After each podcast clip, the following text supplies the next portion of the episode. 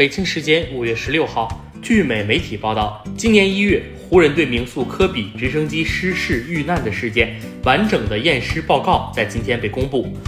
报告称，这次事故属于意外。今年一月二十七号，科比乘坐的一架直升机失事，机上九人全部遇难，包括科比的二女儿 Gigi。时隔近四个月之后，洛杉矶县的验尸官公布了验尸报告。并把这次事故定义为意外。一月二十八号，全部九名死者的死因被认为是钝伤，死亡的方式被认为是意外。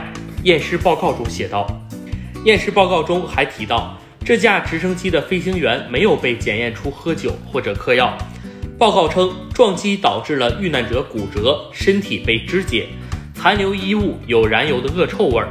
科比体内唯一检测出的药品成分是利他林，用来治疗注意力缺陷多动症和嗜睡症。